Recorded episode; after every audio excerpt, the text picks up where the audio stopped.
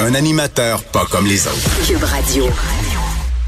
Bon, on a décidé de faire un exercice, mais pas pas une attaque personnelle, pas une attaque en règle, juste un une espèce de, de rappel euh, de tout ce qui s'est passé depuis le début de cette saloperie de pandémie. Donc, on remonte à peu près à mars 2020 euh, et on vous présente la liste de contradictions du docteur Horacio Arruda, qui est directeur de la santé publique du Québec depuis le début de la pandémie. On fait ça avec Nancy Delagrave, qui est physicienne et coordonnatrice scientifique pour le collectif COVID Stop. Madame Delagrave, bonjour. Bonjour Benoît. Alors on veut pas, on veut pas s'en prendre à M. Arruda. On veut pas de manifestation devant sa maison. On veut pas d'attaque haineuse, rien de ça. Mais on veut juste rappeler aux gens, euh, Nancy, comment, à quel point la liste de euh, contradictions d'Horacio Arruda s'allonge. Alors, euh, on, vous écoute là. On commence avec le numéro un. Ok, parfait. Donc, au départ, il était contre l'utilisation des masques. Et euh, je crois que vous avez un, extrait sonore là Parfait. On me pose souvent la question, dois-je porter un masque toute la journée? Le masque n'est pas un moyen de prévention des infections dans la communauté. Le masque est réservé particulièrement dans un épisode de soins. Le patient malade va recevoir un masque pour ne pas qu'il contamine les autres et le médecin et le professionnel de la santé ou l'infirmière qui vont examiner le patient vont porter le masque, mais d'une façon protocolarisée, c'est-à-dire que ça se fait dans un contexte très court et il y a toujours la chose la plus importante qui est le lavage des mains. Si vous voulez prévenir les infections, ce n'est pas en portant un masque autour de vous, en touchant des objets, en, en jouant avec le masque, en le portant à vos yeux et à votre nez que vous allez vous protéger. Dans les faits, si vous voulez vous protéger, c'est pas le masque qui est important. Lavez-vous donc les mains. Alors, Nancy Delagrave, c'est pas le masque qui est important. Ça, c'était euh, au début de la pandémie. Oui, c'était exactement le 18 mars et c'est un vrai morceau euh, d'anthologie. Euh, écoutez, je ne sais pas pour commencer par où commencer avec ça. Il, premièrement, il est en train de nous dire que les Québécois sont trop niaiseux pour porter des masques, contrairement aux Asiatiques. Il nous dit que dans euh, les hôpitaux, les gens, le personnel de la santé ou peut-être les patients doivent porter des masques, mais dans un épisode très court et protocolarisé. Donc, euh, c'est pas tout à fait vrai. Euh, moi, j'allais à l'Institut thoracique de Montréal. Il y a des infirmières, quand ils pensent que peut-être qu'ils ont une petite euh, infection, ils vont porter le masque pour protéger les patients. Hmm. Euh, aussi, euh, c'est ça. Il a non seulement fait ça, mais il a aussi interdit à ce moment-là le port du masque dans les hôpitaux. Euh, alors, à, au moment où ce message-là est passé, il y avait une interdiction pour le personnel soignant de porter des masques, à moins qu'un patient ne s'autodéclare fiévreux au triage ou comme revenant de l'étranger. Euh, j'ai des cousins qui sont euh, et une cousine qui sont infirmiers, infirmières, et à ce moment-là, ils disaient c'est, complètement ridicule. On, apprend euh, des fois 20 minutes après que le patient a été au triage qui, qui est probablement ou possiblement contagieux à la COVID.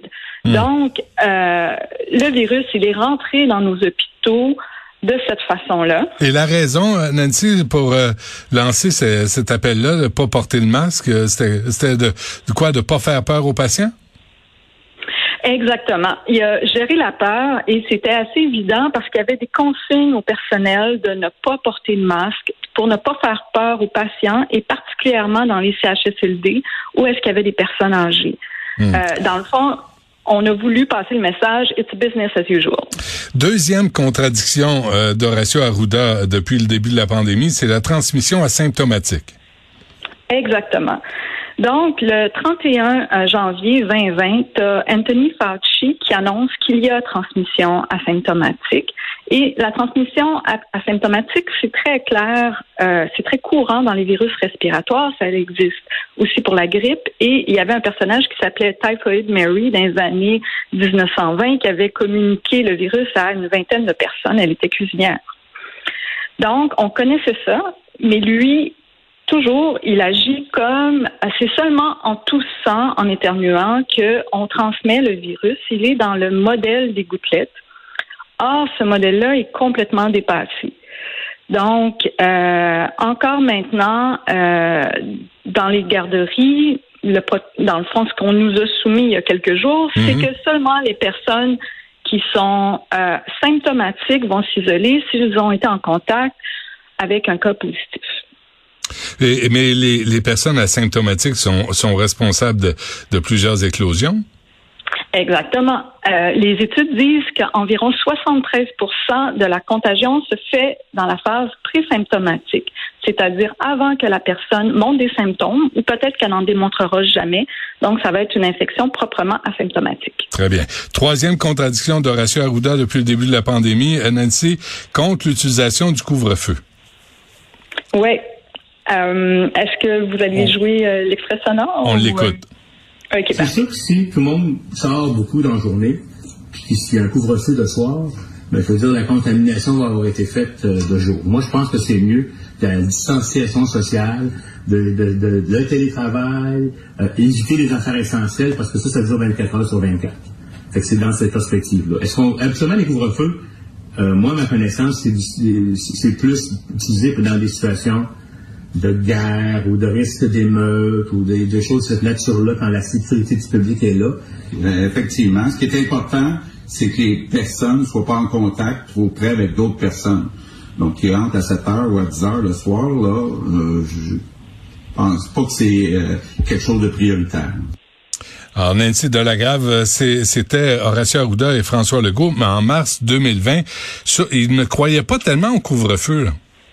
Et c'est euh, le moyen, à peu près le seul moyen qu'on utilise depuis le début de la pandémie euh, au Québec. On a complètement oublié que la ventilation joue un rôle très important. Elle peut diminuer 97% des infections. Même chose pour le port de masques efficaces. Alors, moi, je suis pas une fan euh, du couvre-feu. Euh, mais on peut penser quand même que nécessairement ça réduit les contacts sociaux. Euh, cependant, s'il y a une mesure qui fait beaucoup euh, d'effets collatéraux, c'est bien le couvre-feu pour les sans-abri, pour les personnes qui sont dans le fond marginalisées. Et ok, la quatrième contradiction, et on a une liste, c'est celle dans les écoles, les, les aérosols. Donc, pour le docteur Arruda, il a toujours soutenu jusqu'à maintenant que euh, les aérosols, c'est un mode de transmission minimal. Or, les études montrent que c'est le mode le plus important pour tous les virus respiratoires. On parle de 90 à 100% donc, euh, on est loin du minimal et donc la ventilation et la filtration de l'air sont euh, parmi dans le fond, les mesures les plus importantes et elles sont les mesures les plus importantes à plus de un mètre. Et reconnues ah. en dehors du Québec, là, mais reconnues à peu près partout, là. Exactement. Euh, en Ontario, euh, chaque classe a au moins un purificateur d'air EPA et euh, tout dernièrement, il y avait 3,9 fois moins d'éclosions dans les écoles en Ontario qu'au Québec. Donc, on parle de quatre fois le moins d'éclosion. C'est très, très, très révélateur. Hmm. Cinquième contradiction, l'utilisation des tests rapides. Oui. Donc, euh, contrairement à la Nouvelle-Écosse, qui est un des meilleurs exemples au monde pour l'utilisation des tests rapides, euh, il y a quelqu'un qui s'appelle Lisa Barrett qui, qui travaillait euh, pour le sida avant avec entre autres le docteur Anthony Fauci. Et dans le fond, les tests rapides sont disponibles euh, depuis euh, l'automne 2020 euh, là-bas, gratuitement dans la communauté, dans les bars, dans les centres communautaires. Et cet été, il était même encouragé à chaque personne, même si elle sortait une fois par semaine, de faire un test rapide. Donc, ici, on, on nie la transmission asymptomatique et on, on a toujours privilégié le dépistage des personnes systématiques. Alors ça, ça fait en sorte qu'on manque énormément de cas. Et en manquant énormément de cas, euh, ce qui se passe, c'est qu'on a toujours un, feu de broussailles, puis on mhm. n'arrive jamais à contrôler l'épidémie. Bon, sixième contradiction, ça revient un peu à ce qu'on disait au début de l'entretien Nancy Delagrave, mais euh, avec précision maintenant. Là, au départ, M. Arruda ne parlait que du lavage de mains à peu près. on l'a entendu. Oui, en chantant au clair de la lune. Donc, euh, Et le lavage des mains, qui est encore la mesure obligatoire à chaque fois qu'on rentre dans un commerce, dans un hôpital, c'est une mesure qui diminue au plus 0,01% des cas dans la communauté. Donc, c'est vraiment quelque chose de très marginal parce que le virus n'est pas très transmissible par les mains. Ça implique qu'on se frotte les yeux tout de suite après ou qu'on se mette les doigts dans le nez euh, ou peut-être dans la bouche. Mhm. Donc, c'est très, très, très marginal. Bon, j'en ai parlé hier avec euh, Marc Hamilton, qui est microbiologiste. Mhm. euh, on, on, parlait de, de ce programme qui a été arrêté en décembre dernier de tester les eaux usées pour le traçage, alors que ça se fait aux États-Unis, ça se fait au Canada. Oui, euh, je vais euh, vous parler peut-être d'une présentation qui a eu lieu euh, hier de Sarah Dorner, qui, dans le fond, gérait le programme à Montréal pour les. C'est une professeure de l'école polytechnique. C'est à Protect Our Province Québec, protégeons notre province Québec. Donc, elle parlait de ce sujet-là. Lorsqu'on teste les eaux usées, on a un résultat qui est immédiat. Euh, dans le fond, les gens excrètent du virus euh, dans les selles et euh, là, tout de suite, on le fait. Et on n'a donc pas attendre, besoin d'attendre qu'ils montrent des symptômes. On n'a pas besoin d'attendre qu'ils fassent la file, qu'il y a leur rendez-vous pour leur dépistage et après que des fois, il y a peut-être le résultat 76 heures après. Donc, on a le résultat tout de suite et ça paraît, ça permet aussi euh, un séquençage génomique. Donc, on sait quels variants euh, sont présents et en quelle proportion. Donc, c'est un outil très, très, très important et qui coûte pas très cher. Paraît-il qu'un échantillon coûte 200 dollars alors qu'un test PCR coûte 90 dollars hmm. par personne.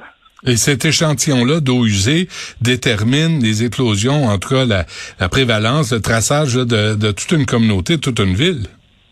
Exactement. Et même dans les universités américaines et dans des secteurs, ils le font euh, au niveau de la résidence universitaire. Donc, ça donne de l'information. Euh, ils, ils, découvrent à ce moment-là où sont les éclosions bien avant que les gens le sachent. Et là, on a arrêté ce programme-là ici au Québec. Oui, là, on, on travaille euh, aveuglement.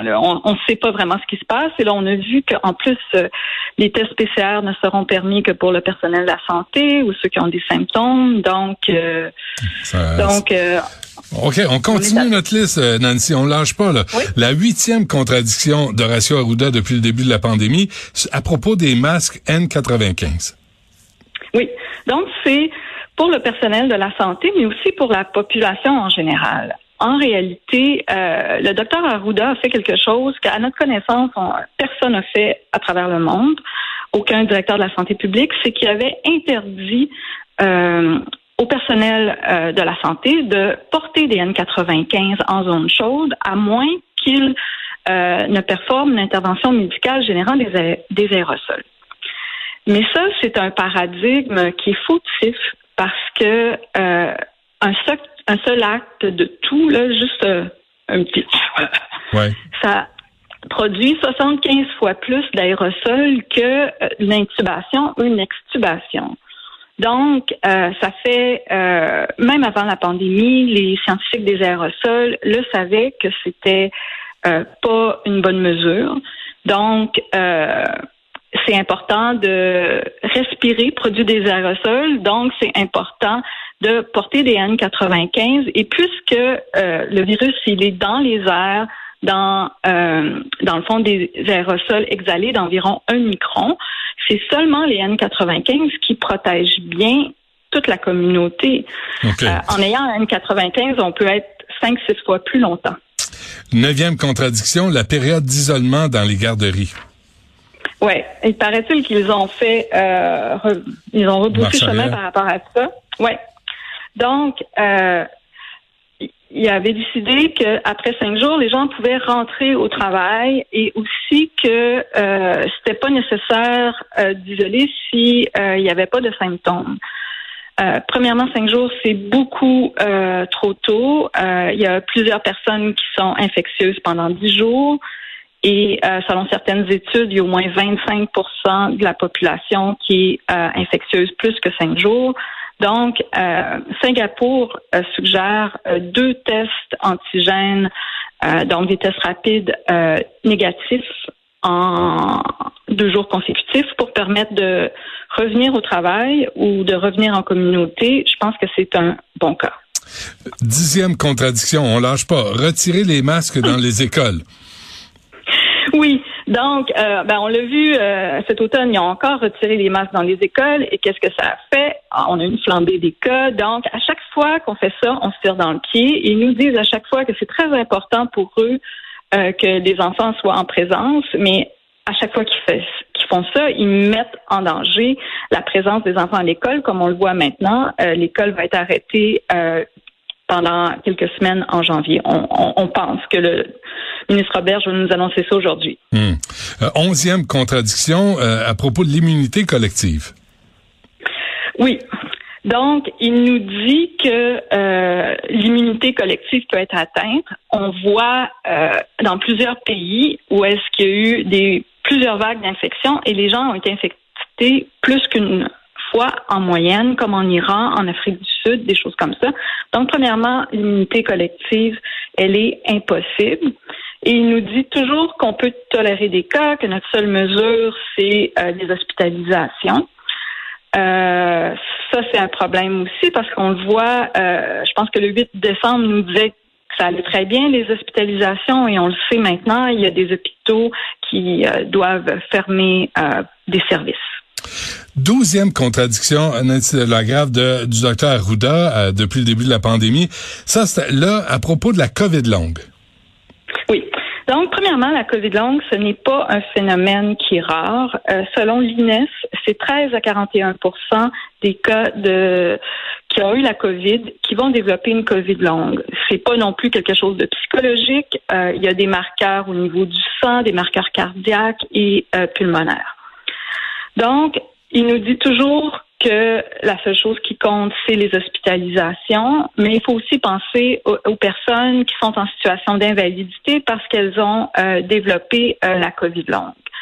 Donc, et la seule fois, à notre souvenir, on a fait des recherches où est-ce a parlé de la COVID longue, c'est seulement en relation avec les personnes vaccinées, leur disait euh, faites-vous vacciner parce que vous, pouvez attraper la COVID longue, mais il n'a pas montré de solidarité pour euh, beaucoup de travailleurs de la santé qui ont été infectés hmm. euh, alors qu'ils... C'est ça. Treizième contradiction à propos de l'intention de contrôler les éclosions, les éclosions en milieu scolaire. Il n'avait pas tellement, là. non, c'est ça. Euh, il est en train de dire il a dit qu'il voulait pas contrôler les cas. Donc, on se ramasse avec une, une santé publique euh, qui décide euh, de euh, de ne pas contrôler les cas et des fois qui, dans le fond, a de la misère à les communiquer aux parents ou à la population. Hmm. Donc, oui. Quatorzième contradiction, ça c'est à propos des, des salles de danse, des gyms, des karaokés sans normes de ventilation. Oui, donc, chanter, ça produit 88 fois plus euh, d'aérosols. C'est la même chose si on fait un sport intense. C'est à peu près comparable.